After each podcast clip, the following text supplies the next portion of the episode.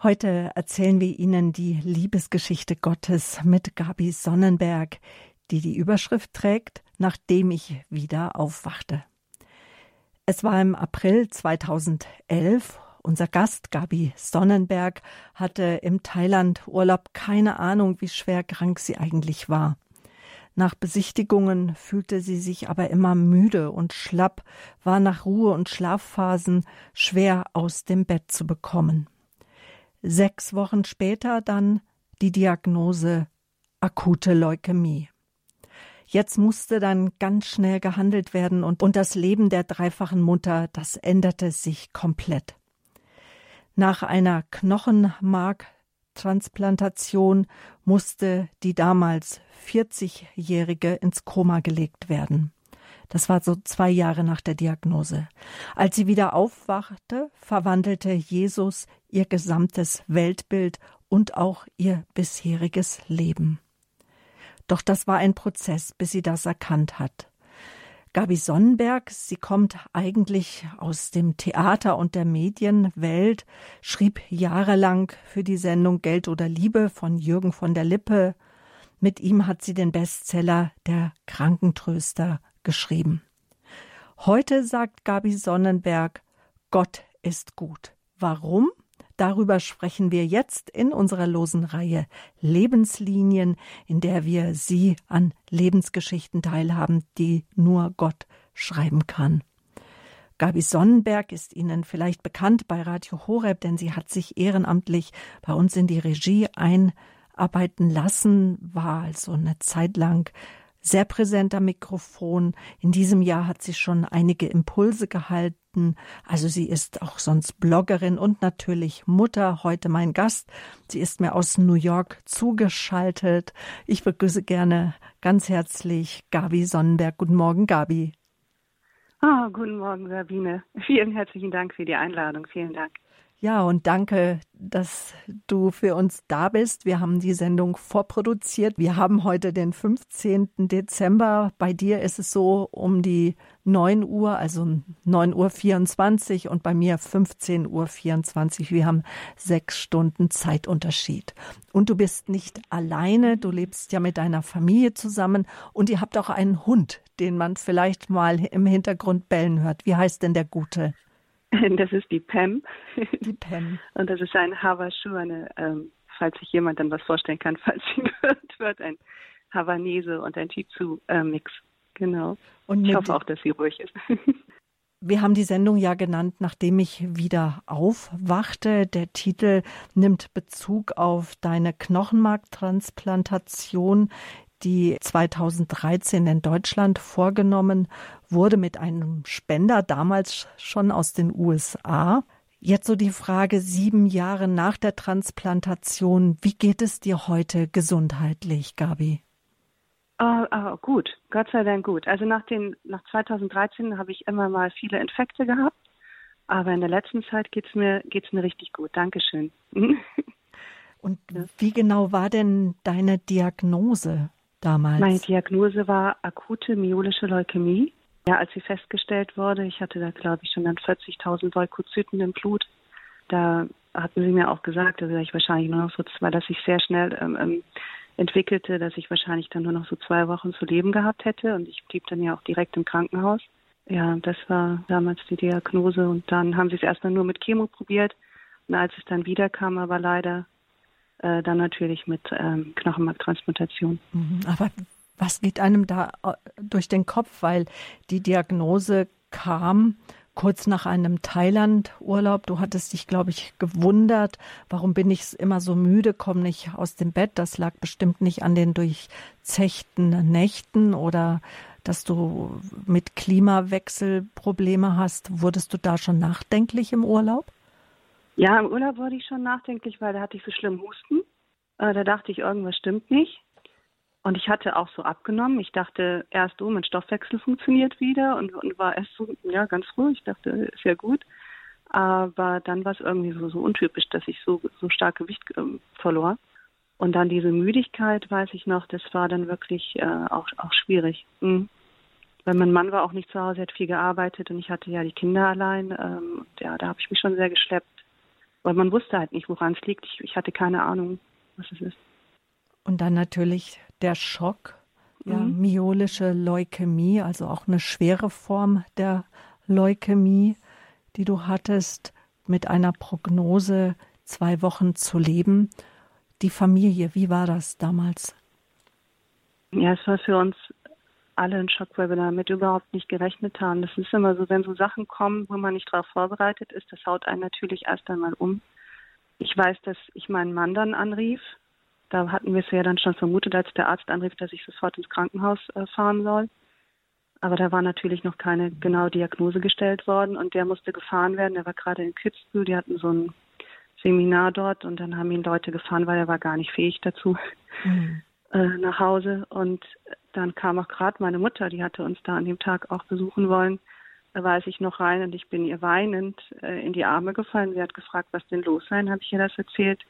Und dann haben wir den Kindern erstmal gar nichts gesagt, nur dass ich halt ins Krankenhaus muss und dass sie gucken wollen, dass mir nicht gut geht, was ich habe. Und ähm, ja, dann hatte mich dann halt mein Mann dahin gefahren.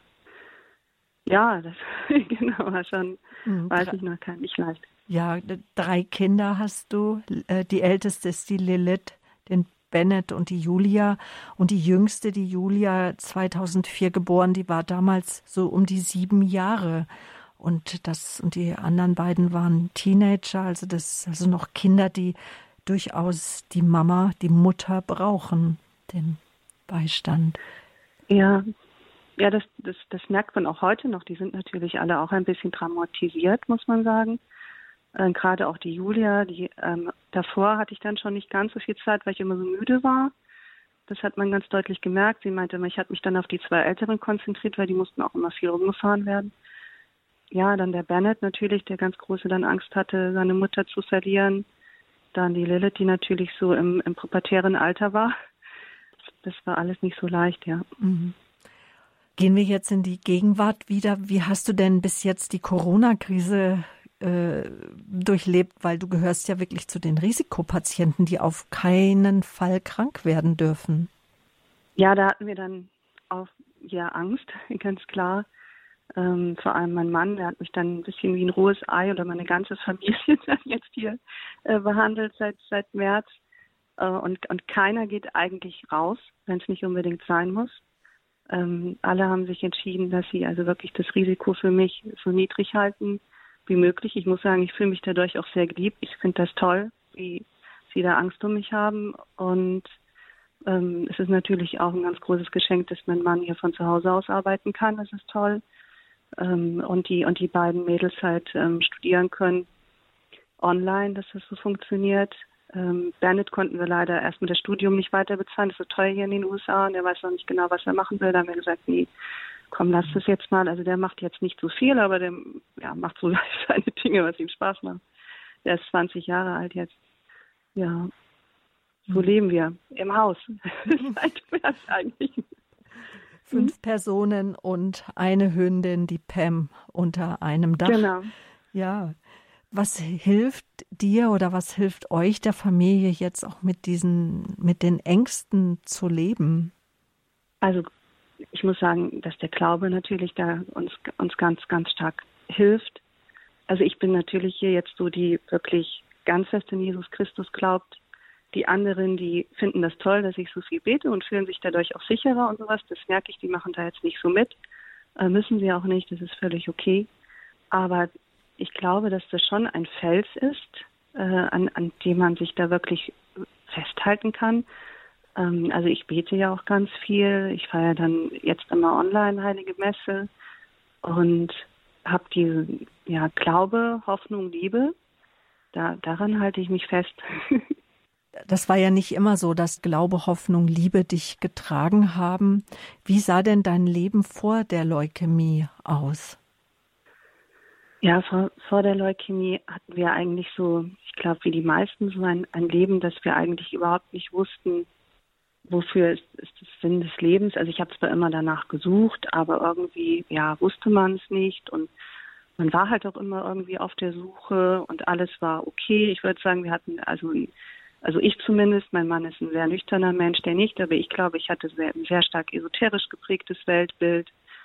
Die Kinder konnten natürlich, also obwohl sie getauft waren und Kommunion und alles äh, hatten, ähm, auch nicht mehr so richtig ähm, glauben ähm, an, an, Jesus Christus. Ähm, die haben sich wahrscheinlich auch gesagt, ja, vielleicht ist da was, vielleicht ist da auch nichts, äh, wir wissen es nicht. Und, und so war ich eigentlich auch. Ich habe zwar immer ein bisschen an eine höhere Macht geglaubt, aber was es nun ist, ähm, ich weiß es nicht. Dadurch konnte ich mich auch in meiner Entwicklung als Mensch eigentlich an überhaupt nichts irgendwie festhalten.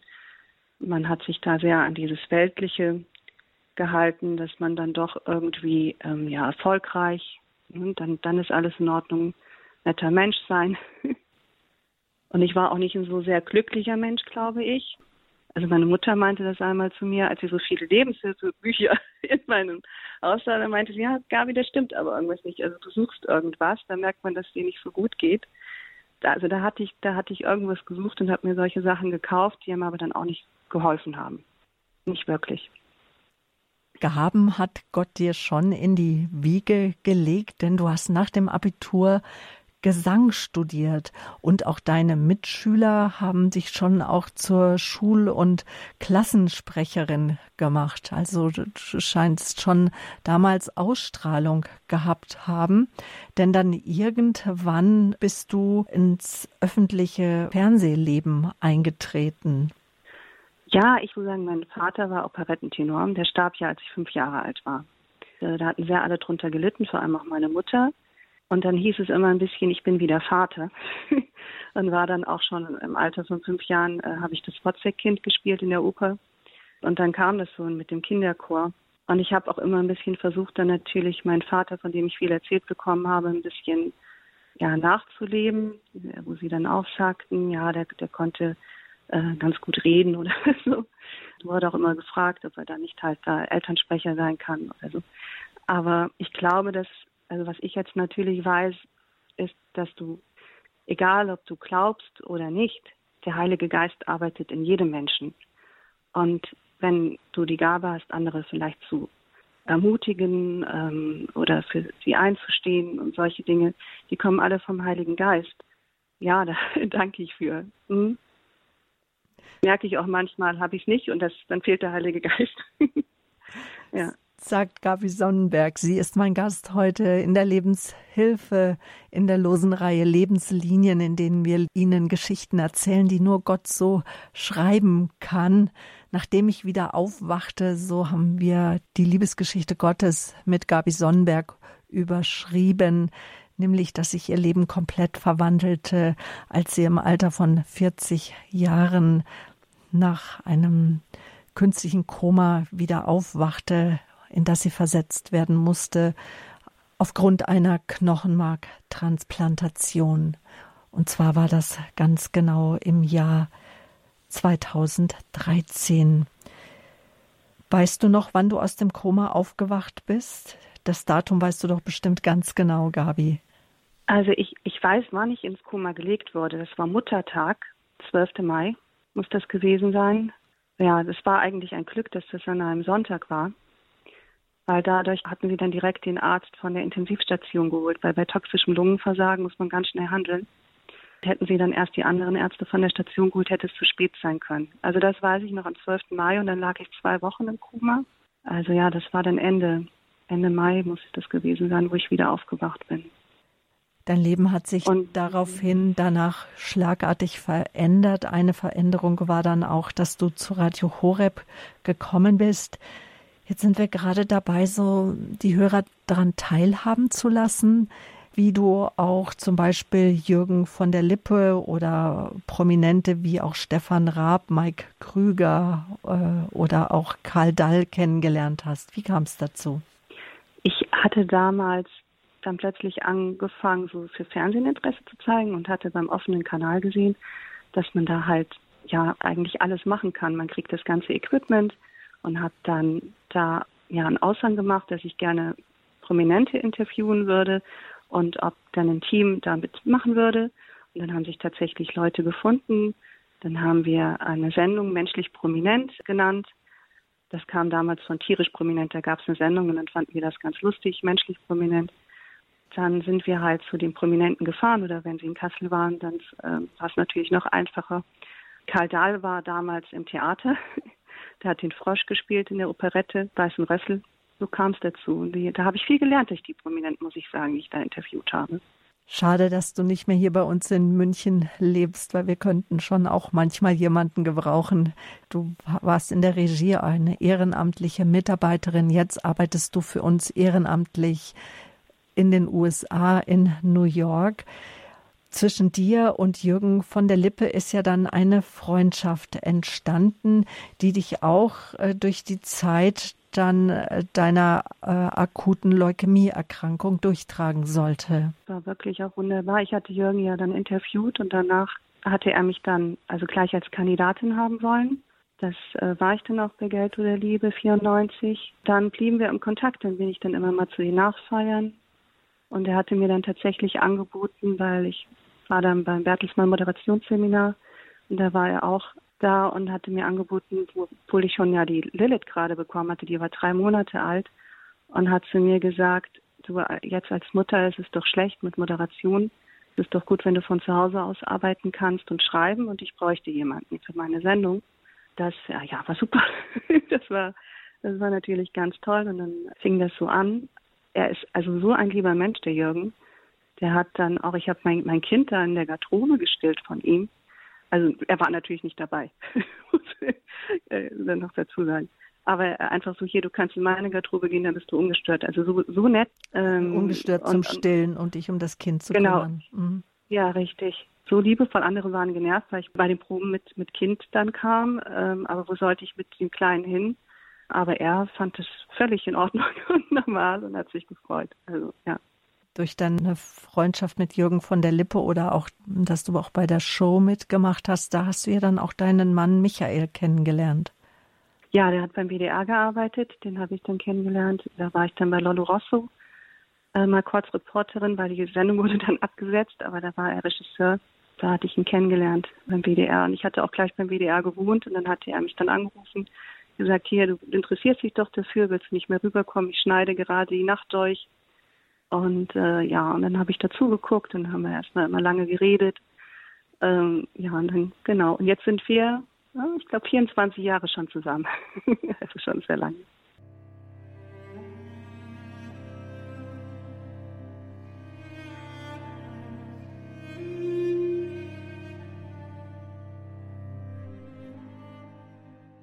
Gabi Sonnenberg ist mein Gast hier in der Lebenshilfe. Schön, dass Sie eingeschaltet haben. Wir erzählen Ihnen Geschichten, die nur das Leben so schreiben kann. Denn mitten im Leben stehend hat Gabi Sonnenberg die Diagnose bekommen einer Leukämie mit einer Lebenserwartung von circa nur noch zwei Wochen. Es folgte dann eine Chemotherapie mit etlichen Krankenhausaufenthalten Kommen wir jetzt zu dem Moment nochmal, wo dann die Diagnose kam. Dann warst du inzwischen feste Mitarbeiterin im Team von Jürgen von der Lippe. Du warst dann inzwischen auch dreifache Mutter. Ihr seid dann umgezogen, auch von Köln nach München. Dann kam eben das Jahr 2011, wo schon deine Kräfte im Laufe des Jahres anfingen zu schwinden. Deine jüngste Tochter Julia, damals sechs Jahre alt, sie hat das wohl schon bemerkt, wie wir eben schon mal ganz kurz gehört haben. Welche Erinnerungen hast du heute noch an 2011? Das war also wirklich ein, ein Durcheinander, würde ich sagen. Wenn ich jetzt so zurückblicke, 2011, wir sind da natürlich, äh, würde ich sagen, auch am meisten vom Glauben abgekommen, vom christlichen Glauben. Wir sind ja alle katholisch. Aber wir waren ja dann nun in Thailand und haben uns da auch für Tempel interessiert und so weiter und für Buddha. Und dann äh, sechs Wochen später bekam ich Leukämie. Ja, und dann merkt man plötzlich, das Leben geht ja doch nicht, bis man 80 ist, mhm. sondern es kann dann auch schon mit, glaube ich, bis 35 oder sowas äh, zu Ende sein. Mhm. Und gab es die ähm, Diagnose und, Leukämie schon mal in eurer Familie? Mm Also die kam Nein, wirklich nicht. aus dem heiteren Himmel. Auch die Ärzte wissen nicht, warum gerade du jetzt Leukämie bekommen hast. Nein, also ich hatte komischerweise vorher schon mal gerade gelesen, dass nach 25 Jahren äh, mit Tschernobyl ja oft, und ja, das war ja auch mit Fukushima, äh, da wurde dann darüber geschrieben, dass oft nach 25 Jahren nach so einem ähm, Unfall ähm, solche Sachen wie Leukämien auftreten und so weiter. Und da dachte ich mir, oh, es sind ja gerade 25 Jahre nach Tschernobyl. Sowas könnte es natürlich sein. Es könnte aber auch sein, dass ein Keuchhusten sowas auslöst. Ich hatte ja Keuchhusten, dann wurde festgestellt, als ich in Thailand war. So eine Genmutation, ja, war, wodurch die entsteht, weiß man immer nicht. Wer weiß, vielleicht war es sogar Gott gewollt. kann, kann alles sein. Darf man auch nicht ähm, vergessen, dass, dass er manchmal ja durch sowas wirkt. Und es hat mir auch eigentlich sehr gut getan, jetzt im Nachhinein, mich auf den richtigen Weg zu führen und vieles zu erkennen. Es kann auch sogar ein Geschenk gewesen sein, äh, auch wenn das vielleicht jetzt ganz, ganz schwer zu verstehen ist und hart klingt. Und meine Kinder das jetzt auch nicht verstehen würden. Aber ich äh, sehe das mittlerweile so. Du hast mehrere Wochen Chemo dann hinter dich bringen müssen. Wie waren die Intervalle und wie ging es dir in der Zeit? Ja, das, ähm, diese Hochdosis Chemos, die man ja bekommt, wenn man Leukämie hat, da muss man sich das ja so vorstellen. Deswegen bleibt man ja auch im Krankenhaus. Wenn man jetzt zum Beispiel bei Brustkrebs Chemos bekommt, kann man ja danach nach Hause. Aber bei diesen Hochdosis Chemos wird dein Immunsystem ja so stark runtergefahren. Also du bist, wirst ja jedes Mal, sage ich mal, fast umgebracht. Die Blutwerte sind ja dann alle so niedrig mit 0, irgendwas. Und man ist dann jedes Mal natürlich froh, wenn dann wieder die Blutwerte sich ähm, erholen und steigen und die neutropene Phase dann ähm, ja überstanden hat. Das lässt einen natürlich irgendwie kämpfen. Gleichzeitig weiß man aber auch, dass man machtlos ist ähm, dass man das auch mit einer Gelassenheit ähm, irgendwie ertragen sollte. Und man ist dann jedes Mal natürlich dankbar, wenn man wieder dann eine Pause kriegt und wieder bei der Familie so ein, zwei Wochen sein darf, bevor es dann wieder losgeht.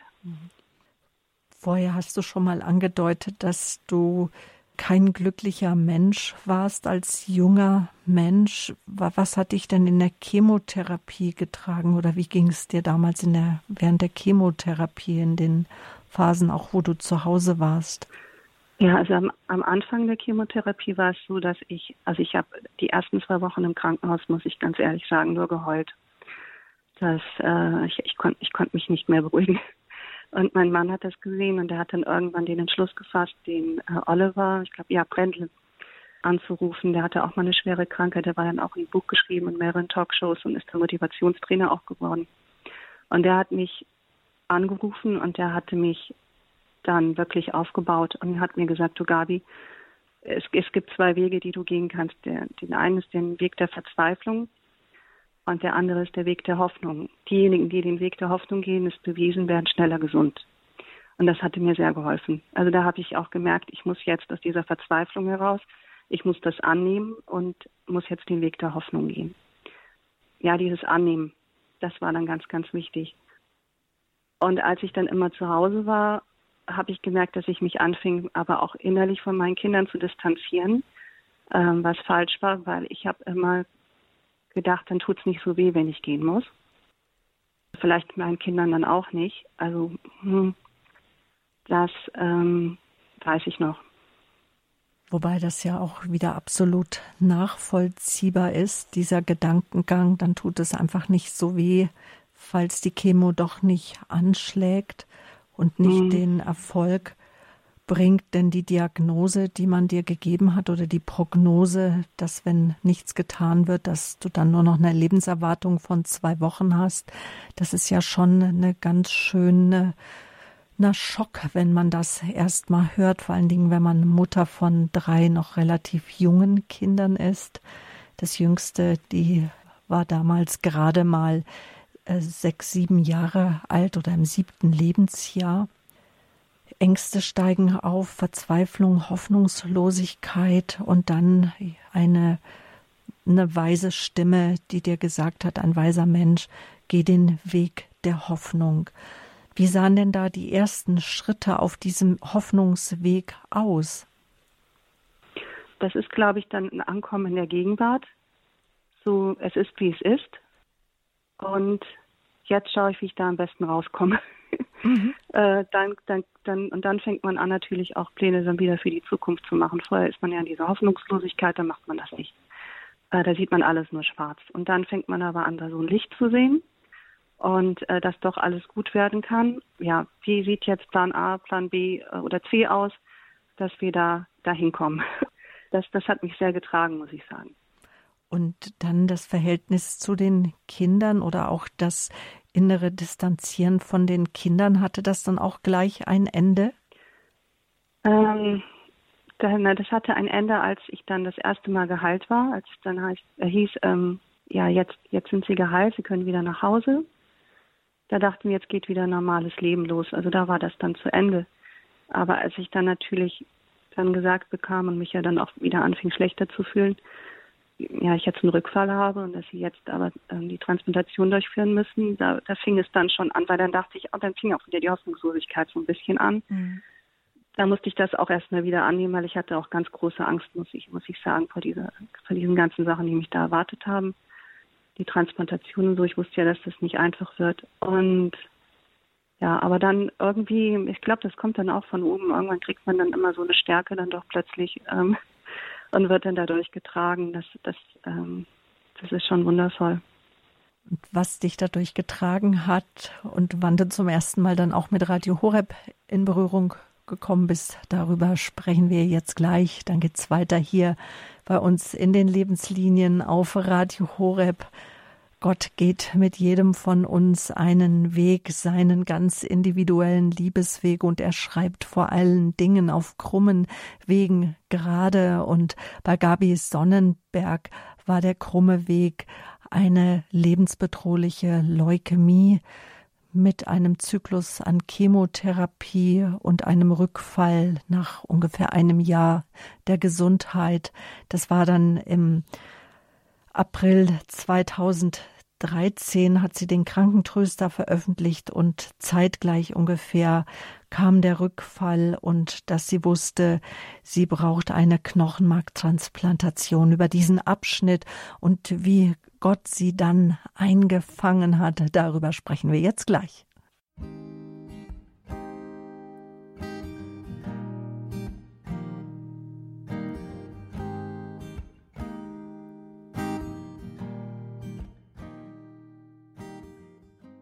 Willkommen zur Lebenshilfe, heißt sie Sabine Böhler. Mein Gast ist Gabi Sonnenberg aus New York, ist sie uns zugeschaltet. Sie kennen sie vielleicht von den Impulsen hier auf Radio Horeb und sie war einige Jahre lang auch in der Regie tätig als ehrenamtliche Mitarbeiterin.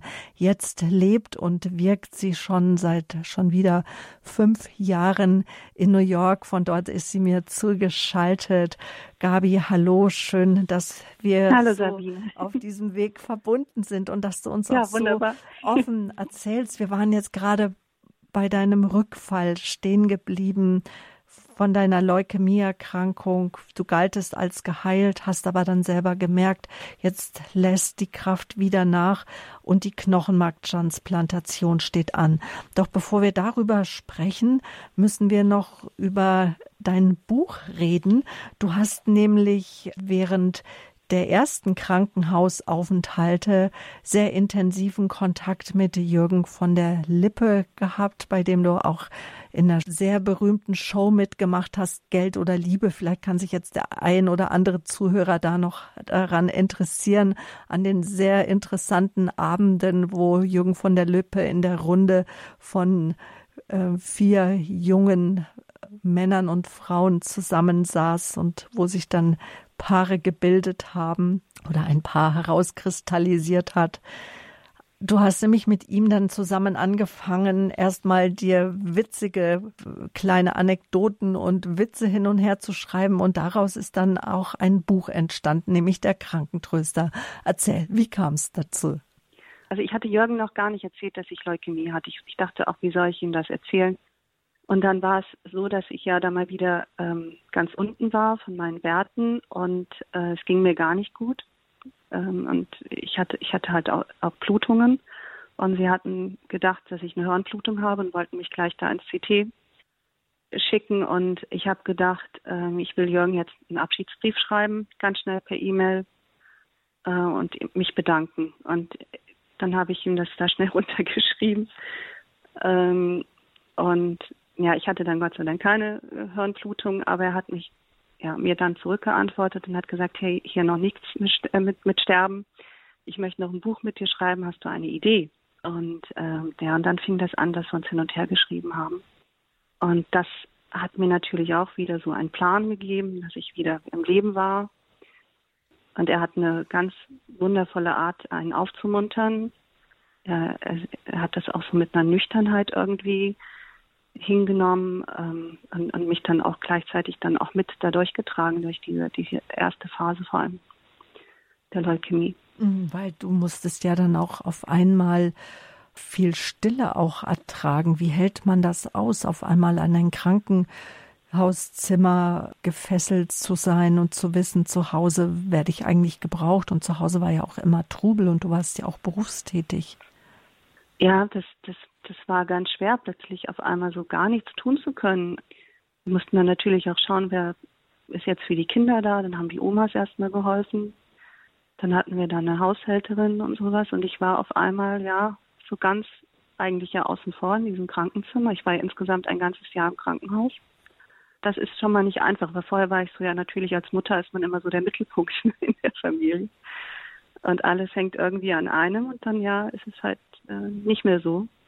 Ich weiß, das fiel mir ein bisschen schwer und dann ist man natürlich sehr so mit sich selbst, muss man auch mal seinen Fokus auf sich selbst richten. Vorher ist ja gar nicht dafür die Zeit. Und das äh, war natürlich auch nicht so einfach, weil ich musste natürlich auch immer mit jemandem im Zimmer liegen. Es gab kaum Einzelzimmer, ganz selten war ich mal in einem. Da musste man dann mit der Person natürlich, das war für mich auch neu, äh, mit, mit immer Fremden, ja, dann 24 Stunden im Zimmer liegen. Aber das hat mir, glaube ich, doch auch ganz viel gelehrt und vorher war ich immer ein bisschen schüchterner, was Fremde anbelangt und dann habe ich dann ein bisschen gelernt, auch offener zu, zu sein. Mhm. Und dann kam das Buch Der Krankentröster. Was war die Intention dazu, es auch Krankentröster zu nennen? Ja, wir haben überlegt und ich glaube, Jürgen war derjenige, der, oder war ich das? Das weiß ich jetzt gar nicht mehr, wer die Idee hatte. Aber ich, ich habe Jürgen irgendwie so als den Krankentröster gesehen und dachte auch, dass die Leute sowas brauchen, irgendwie sowas wie einen Krankentröster. Ich habe auch ähm, Patch Adams, fand ich ganz toll, der ist ja auch sowas wie ein Krankentröster. Der hat mir auch einen Brief geschrieben, äh, Patch Adams tatsächlich, den habe ich hier dann mal angeschrieben, als ich in den USA war, der hat mir ganz toll zurückgeschrieben.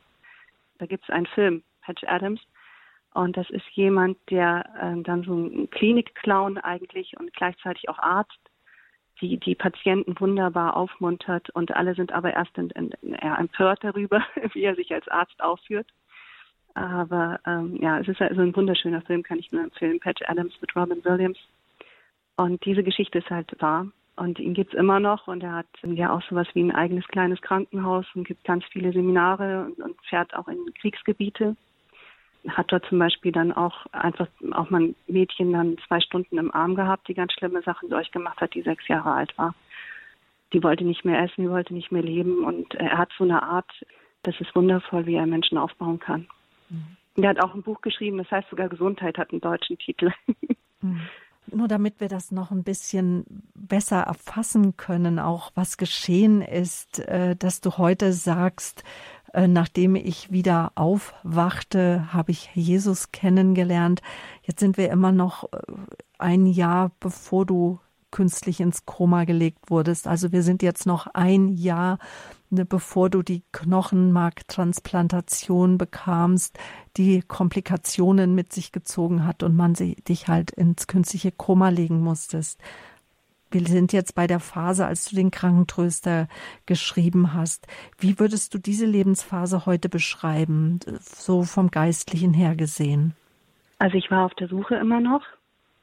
Ich hatte zwar vorher angefangen, Radio Horeb ähm, öfter mal zu hören, aber mir war jetzt noch nicht klar, dass das, also es war so ein Teil meiner Suche einfach mal da ein bisschen, mal da ein bisschen, mal da ein bisschen. Man sieht das auch sehr ähm, an dem Krankentröste. Das war ja noch von meiner, würde ich sagen, Bekehrung oder zweiten Umkehr nennt man es ja in dem Alter. Das esoterische Weltbild und sowas, das kommt dann noch ganz klar vor. Ich habe zwar immer so nach Licht und Liebe gesucht, das, das, ist, das ist klar. Aber nicht, dass Jesus Christus oder Gott Israels der einzige Gott ist. Also das war für mich damals äh, das war mir überhaupt nicht bewusst. Ich habe auch nie gebetet. Ich weiß, dass ich dann, als ich auf die, für die Transplantation vorbereitet äh, wurde im Isolationszimmer, da habe ich dann einmal, als mir sehr schlecht ging, ein Vater unser. Das konnte ich noch. Ich wusste auch sonst gar, kannte ich gar nicht so Gebete. Ich wusste auch nicht, wie man den Rosenkranz betet oder sowas. Das war mir alles fremd. Ja, und dann kam das ja aber das Wundervolle nach dieser, nach dem ersten Mal, wo ich ja eigentlich geheilt aus dem Krankenhaus entlassen wurde, 2011. Da hatte ich bei Radio Horeb gehört, dass sie ehrenamtliche Mitarbeiter suchen und ähm, ja, sie ausbilden im Radiobereich. Und dann dachte ich, oh, das, das will ich machen. Da habe ich mich sofort angesprochen gefühlt und hat mich dann so drei Monate, glaube ich, später beworben, 2012. Und habe dann ein Jahr später gehört von, ähm, sollte alles so sein, glaube ich. Und ähm, das hatte mir ganz viel auch gegeben. Das war kurz bevor ich ins Koma gelegt wurde. Da hatte der Herr Lindinger mir gesagt, ja, ob ich äh, mich gefragt, ob ich denn noch Interesse hätte.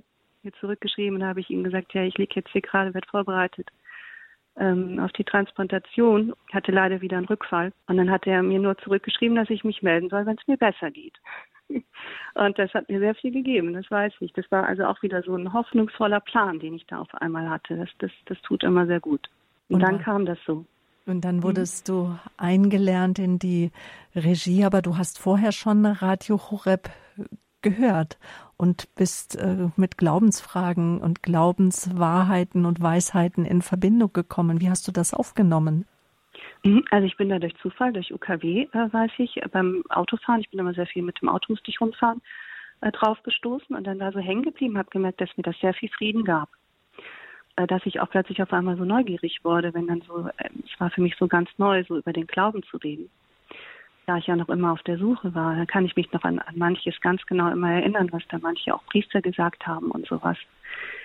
Ja, das fand ich toll, so eine Anleitung zu bekommen. Das hatte der eine Priester, weiß ich auch noch erzählt, das ist ja, man kann ganz viele Kochshows sich angucken, aber wenn man dann doch die Rezepte nicht nachmacht und sich genau an das Rezept hält, dann bringt einen das auch nichts.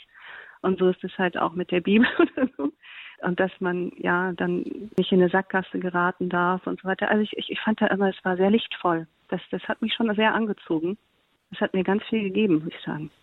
In der Rückschau, als wir besprochen haben, was so ein Kern ist von dem, was du auch den Hörern sagen möchtest, hast du gesagt, als ich wieder aufwachte, da war von Jesus mein gesamtes Weltbild und mein ganzes bisheriges Leben. Es war alles wie verwandelt. Wie war denn das Weltbild vorher und wie ist dein Weltbild heute? Mein Weltbild vorher war so, ja, alles ist erlaubt. Hauptsache, ich bin ein guter Mensch, auch ein bisschen, dass man so schauspielert natürlich auch, äh, wie es innen drin in einem aussieht, Gedanken, alles ist ja egal. Also ich fühlte mich ganz stark, nachdem ich wieder aufwachte, von Gott geführt. Hab dann auch 2015, weil ich immer noch ein bisschen hin und her gerissen war, weil es ist ja auch, es ist ja ein Weg, den man dann anfängt zu gehen. Das passiert ja nicht, der Gott überfordert ja nicht, das nicht von 0 auf 100. Aber dann schon in einem schnellen Tempo habe ich gemerkt. da habe ich dann auch mal zum Himmel hoch gesprochen und habe gefragt, äh, was ist denn nun die Wahrheit und bitte zeigt sie mir. Und ganz klar darum gefleht, ganz ernst. Und dann wurde ich so stark in diesen katholischen Glauben hineingeführt und auch noch Medjugorje kennengelernt. Ähm, da war ich dann zum ersten Mal, wusste ich gar nicht, dass das gibt. Also das ist dann eine Umwandlung, wo man auch so stark an sich selbst arbeiten muss. Und dann merkt man auch, das ist der Sinn des Lebens, heilig zu werden. Und das ist natürlich ein nicht einfacher Weg, ja. aber ein wundervoller Weg.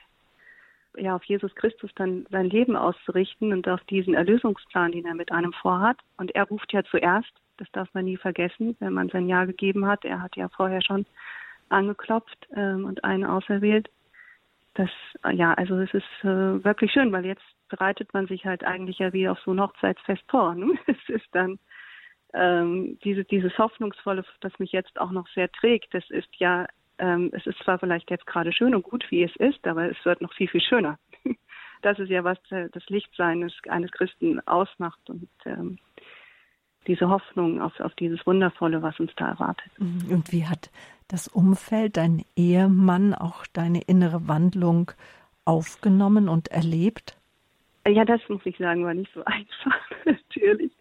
Ähm, weil ich ja, wurde ja natürlich dann auf einmal für die ein bisschen extrem.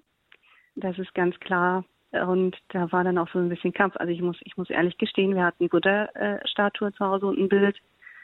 Äh, das wollte ich dann rauswerfen. Und das war ein Kampf. Ich habe es aber dann geschafft. mhm. weil das ähm, der Vater Tino dann hier auch in, in Amerika, der hat dann unser Haus gesegnet und sowas und hat gesagt, hier, ähm, ja, Weihwasser drauf und weg damit. Das hat meine Familie nicht verstanden. Und aber da habe ich mich durchgesetzt. Und jetzt ist das für sie auch so ganz normal, dass wir, äh, dass ich also hier Heiligenbilder haben und ein Kreuz aufgestellt und das ist eine Umwandlung in der ganzen Familie. Und da musste ich mich ein bisschen durchsetzen und jetzt ist es Normalität geworden. Mhm. Und dabei geholfen, den neuen Weg zu gehen, zum einen der Dienst natürlich bei Radio Horeb, aber du hast dann auch, und da bist du gependelt zwischen den USA und Deutschland, hast du den Katechistenkurs in Hochaltingen besucht. Ja, der hat natürlich mich, mich auch ähm, in diese Richtung sehr geführt. Also das war auch ein ganz großes Geschenk. War ja Ende 2015, wo es begann. Ende 2015 habe ich dann gleichzeitig hier Vater Tino kennengelernt, auch durch Radio Horeb. Er war Programmdirektor von Radio Maria USA. Äh, weil der Papst gerade hier in den USA war und dann habe ich ihn interviewt, da sind Vater Tino deswegen und dann hat er gesagt, er möchte mich kennenlernen. Ähm, also der hat mir dann sehr, sehr geholfen. Der hat uns sogar 2016 kirchlich verheiratet. Also ein ganz großes Geschenk. Also wie gesagt, ich fühle mich da sehr, sehr geführt. Und zwei Tage bevor er mir das angeboten hatte, der wusste gar nicht, dass wir nicht kirchlich verheiratet sind, hatte mein Mann auf einmal zu mir gesagt, du, also ich merke, welchen Weg du gehst wenn du möchtest, dass wir noch kirchlich heiraten, ich würde ja sagen. Und dann zwei Tage später kamen wir irgendwie drauf, Vater Tino und ich. Und ähm, er war entsetzt natürlich. Ähm, ich fand das nicht so schlimm. Und, dann fühlte ich mich da auch zu berufen, plötzlich äh, auch diesen Schritt zu gehen. Das ist ja ganz wichtig auch für die Familie, dass dann Gott in der Mitte ist. Ja, das haben wir dann 2016 tatsächlich vollzogen. Es war wunderschön dann die Hochzeit. Ja sagt Gabi Sonnenberg. Sie ist mein Gast heute in der Lebenshilfe, in der losen Reihe Lebenslinien, in denen wir Ihnen Geschichten erzählen, die nur Gott so schreiben kann. Nachdem ich wieder aufwachte, so haben wir die Liebesgeschichte Gottes mit Gabi Sonnenberg überschrieben, nämlich dass sich ihr Leben komplett verwandelte, als sie im Alter von 40 Jahren nach einem künstlichen Koma wieder aufwachte, in das sie versetzt werden musste, aufgrund einer Knochenmarktransplantation. Und zwar war das ganz genau im Jahr 2013.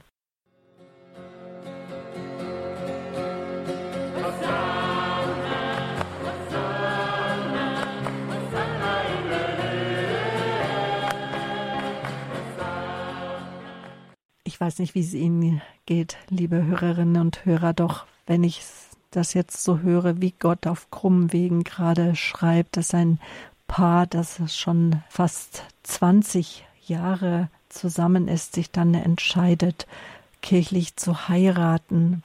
Was muss das für ein Jubel im Himmel gewesen sein? Kommt alle zu mir, so heißt es immer wieder, dass Gott uns aufnimmt, dass er auf uns wartet, dass er uns nachläuft, dass er um uns wirbt, dass er uns ruft immer wieder. Wir sind zuerst Gerufene, so hast du es eben ausgedrückt. Dein Leben hat einen Sinn bekommen. Der Glaube gibt dir Kraft. Jetzt auch die Isolation. Du lebst in New York, es gab im Frühjahr Tausende von Toten dort. Und natürlich ist da die Angst beim Rausgehen, beim Einkaufen gehen, dass du auch dich infizieren könntest an Corona. Die Familie erweist dir einen Liebesdienst, dass ihr im Haus lebt, zu fünft mit eurem Hund, ihr seid zu sechst und euch an die Vorgaben haltet, Abstand halten, Mund-Nasenschutz, wenn ihr rausgeht, natürlich die Hygienemaßnahmen. Dir geht es gut, du bist gesund und du sagst, du hast jetzt viel Zeit für Gebet, für innere Einkehr. Würdest du jetzt auch sagen, Gott hat äh, nachdem auch die Familie ein Stück weit, auch mit meinem Mann, dass wir Gott als Dritten im Bunde aufgenommen haben, die Kinder sind ja auch getauft, dass Gott euch jetzt beim Wort genommen hat. Wie hat sich das Leben danach gewandelt? Unsere Familie ist zusammengewachsen. Also wir im Frieden sind wir viel mehr.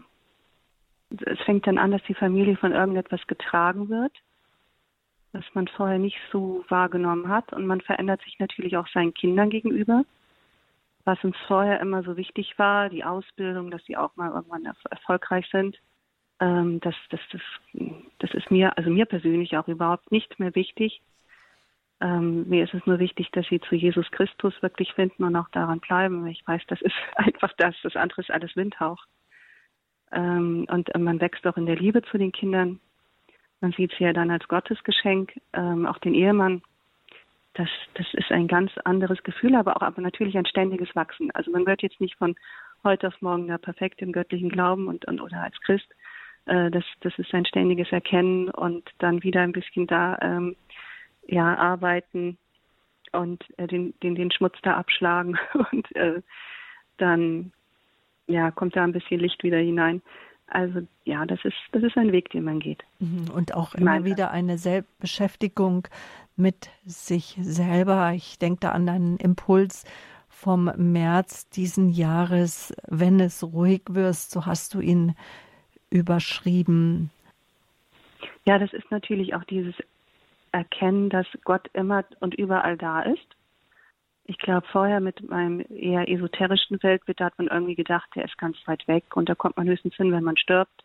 Aber nein, der ist, der ist ja so gegenwärtig. Und diese, diese Gegenwart Gottes kannst du gerade in der Stille und in der Ruhe, im Frieden eigentlich ja nur so wahrnehmen. Ähm, ich ich habe gemerkt, dass ich mein ganzes Leben immer geflüchtet bin.